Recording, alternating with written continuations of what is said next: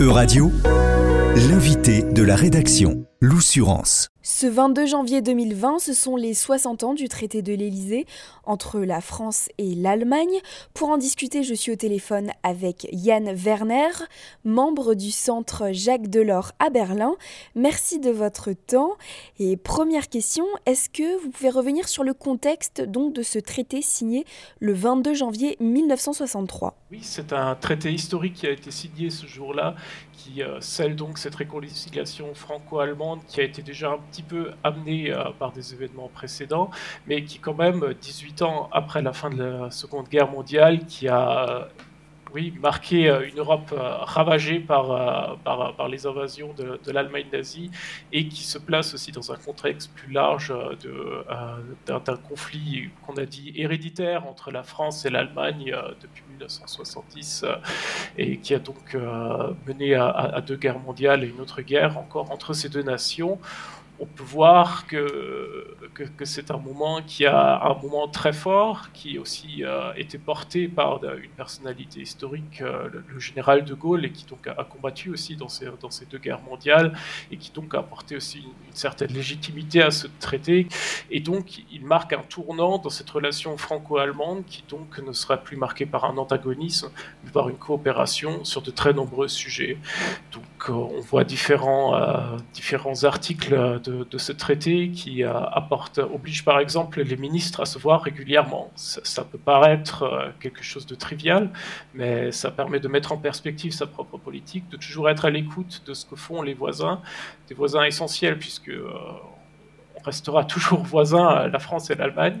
On est dans un contexte de guerre froide aussi, donc le général de Gaulle a aussi bien sûr eu quelques autres pensées en ce sens-là, dans le contexte de la guerre froide, et voulait créer un pôle européen capable aussi de se placer entre ce conflit Est et Ouest, ce qui, n'a pas vraiment réussi. Les liens avec les États-Unis, euh, entre les États-Unis et, la République fédérale d'Allemagne étaient quand même euh, très forts. Et euh, cette dimension-là a été pas forcément la, plus efficace de ce traité, mais plutôt ses effets à long terme.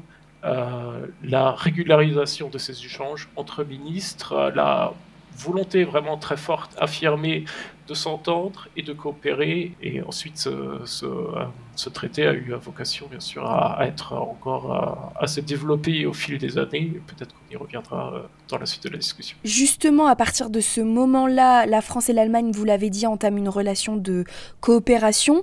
Comment ce couple franco-allemand euh, a évolué? Comment se sont passées les premières années? Alors, ce couple, oui, je, n'aime pas trop l'expression. On en parle souvent en France euh, de, de, cette, divergence entre le le couple franco-allemand dont on parle en France et du tandem ou du moteur franco-allemand dont on parle plutôt en Allemagne, euh, j'aurais aussi tendance à être plus dans cette logique de tandem. Euh, elle me paraît un peu plus productive et surtout cette relation n'est pas marquée par un, alignement complet de ces deux pays. Mais euh, justement, sa spécificité, spécificité c'est de voir les réalités en face et quand on part de positions différentes, ce qui est souvent le cas quand on, quand on parle d'un certain domaine politique entre la France et l'Allemagne, on, peut parler d'énergie, de défense, euh, d'économie, euh, d'intervention de l'État, de dette. Euh, il y a des approches différentes, ce sont des, systèmes politiques différents aussi, des cultures différentes, mais il y a la volonté de surmonter ces, divergences de manière productive. Et donc aussi, c'est ce qui tient un peu la, construction européenne, c'est euh, par cette, euh, euh, cette capacité entre la France et l'Allemagne de, négocier des solutions à des, problèmes concrets, même si c'est long, même si c'est complexe, même si c'est douloureux, même si ça ne marche pas pendant, plusieurs années, ils ont créé quand même un, noyau de ce qui deviendra l'Union européenne dans les années 90, et avec toutes les toutes les étapes euh, de l'intégration européenne qui s'en suivent, comme la, monnaie unique ou euh, la coopération renforcée dans, dans, euh, dans, de très nombreux domaines du commerce jusqu'à la défense. et, donc, il y a beaucoup de moments où cette, cette relation a, dû être réinventée et, a évolué. On peut parler de, la réunification allemande en 1989-1990, qui a été une phase de tension aussi entre les deux pays, mais qui a été justement qui a, qui a abouti à, quelque chose de très productif, à, l'intégration croissante de l'Allemagne de l'Ouest dans la construction européenne et à la réunification allemande, qui qui, est bien sûr un, un, marqueur très important de l'histoire récente de l'Allemagne. Et pratiquement toutes ces évolutions du traité de Maastricht à, Lisbonne ne sont pas pensables sans qu'il y ait une concertation euh, très intensive euh, des, deux pays euh, en amont de, ces sommets qui ont mené à la ratification des traités par la suite. Est-ce que vous avez un exemple plus récent? Un autre moment fort encore plus récent, c'est l'annonce commune euh, d'Emmanuel Macron, de Olaf Scholz, euh, de Mario Draghi et de Klaus Iohannis, le président de la Roumanie, quand ils ont été à Kiev euh, en, juin 2022 et ont, annoncé à l'Ukraine qu'ils soutiendraient sa candidature à, à l'accession à l'Union européenne.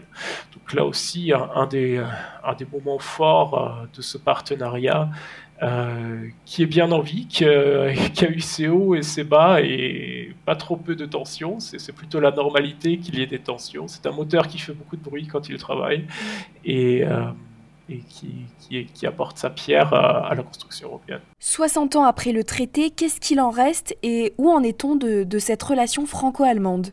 Évidemment, l'agression russe de l'Ukraine euh, a encore une fois euh, poussé la France et l'Allemagne à, s'occuper de problèmes euh, particulièrement compliqués, où ils ont souvent eu des, divergences profondes, comme l'énergie.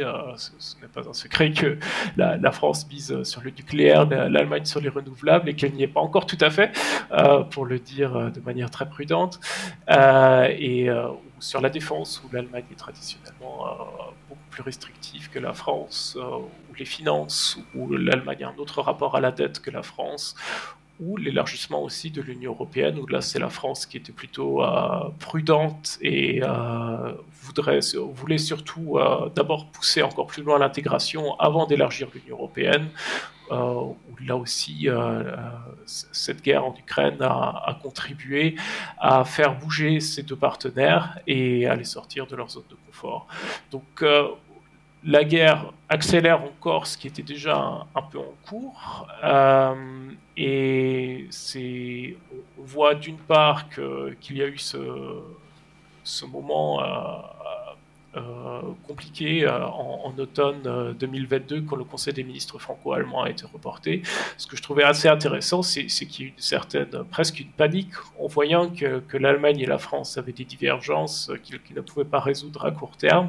Ça montre aussi l'importance de, de, ce tandem au sein de l'Union européenne. Et on voit que d'un côté, l'Allemagne aussi euh, est dans une phase de réorientation. Euh, à la suite de cette guerre, euh, le chancelier a parlé de Zeitenwende, de changement d'époque. On ne sait pas encore trop quels éléments seront vraiment, auront vraiment se tiendront sur le long terme. Euh, donc euh, la France regarde d'un œil un petit peu sceptique euh, ce qui se passe en Allemagne, puisque les Allemands ne savent pas encore trop eux-mêmes où ils vont aller. Ce qui me paraît important dans ce cadre-là, c'est aussi que la France et l'Allemagne n'ont plus le poids qu'ils ont eu dans les années 60.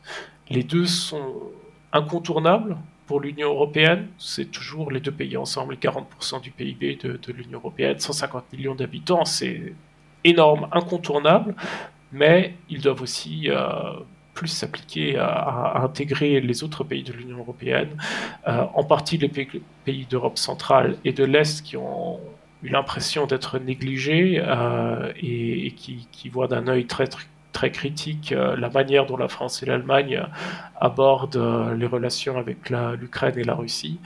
Et donc là, sur tant sur ce point, euh, sur, la politique vis-à-vis de la Russie, que euh, sur euh, le soutien à l'Ukraine et les questions économiques. Il y a là un plus grand effort à faire dans ce sens-là. Et on voit que la France aussi essaye de, de s'appliquer dans ce domaine-là, avec la signature d'un traité d'amitié franco-espagnol, par exemple, ce jeudi, euh, qui est prévu, qui, s'alignerait sur celui du Quirinal, le, traité euh, d'amitié franco-italien, et qui est tout à fait dans le sens euh, d'une meilleure intégration européenne, tant, pour la France que l'Allemagne, que de resserrer les liens avec ces pays et de chercher à rendre ce tandem franco-allemand plus inclusif et plus à même de vraiment porter des impulsions ambitionnées dans une Europe à 27 et peut-être bientôt à plus. Merci beaucoup pour ces précisions. Euradio vous a présenté l'invité de la rédaction. Retrouvez les podcasts de la rédaction dès maintenant sur euradio.fr.